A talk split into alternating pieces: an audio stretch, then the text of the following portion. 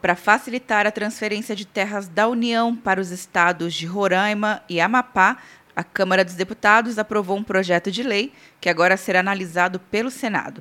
A doação já estava prevista em duas leis, mas nunca ocorreu por causa de exigências de comprovação da posse de alguns terrenos. Para o deputado Irã Gonçalves de Roraima, coautor do projeto, o texto resolve o problema de insegurança jurídica. E nós, em Roraima particularmente, que vivemos um renascimento de agronegócio, estamos lá sempre atrapalhados por essa questão de que nós não temos um marco legal adequado para dar segurança jurídica a quem trabalha e produz no nosso campo. O projeto prevê que as terras transferidas aos estados de Roraima e do Amapá deverão ser utilizadas preferencialmente em atividades agropecuárias diversificadas, de desenvolvimento sustentável e projetos de colonização para as áreas em faixa de fronteira, o texto dispensa a autorização do Conselho de Segurança Nacional para regularizar a posse. O texto prevê que, mesmo com a falta de georreferenciamento, que é o reconhecimento da área por meio de mapas ou imagens de satélites para identificar imóveis rurais,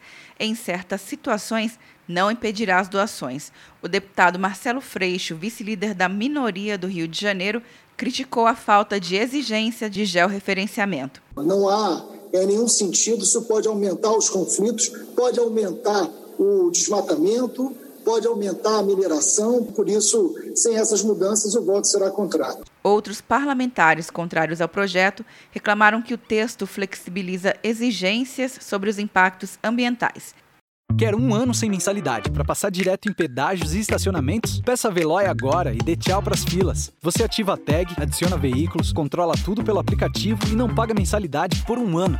É por tempo limitado. Não perca. Veloy. Piscou, passou. De Brasília, Luciana Castro.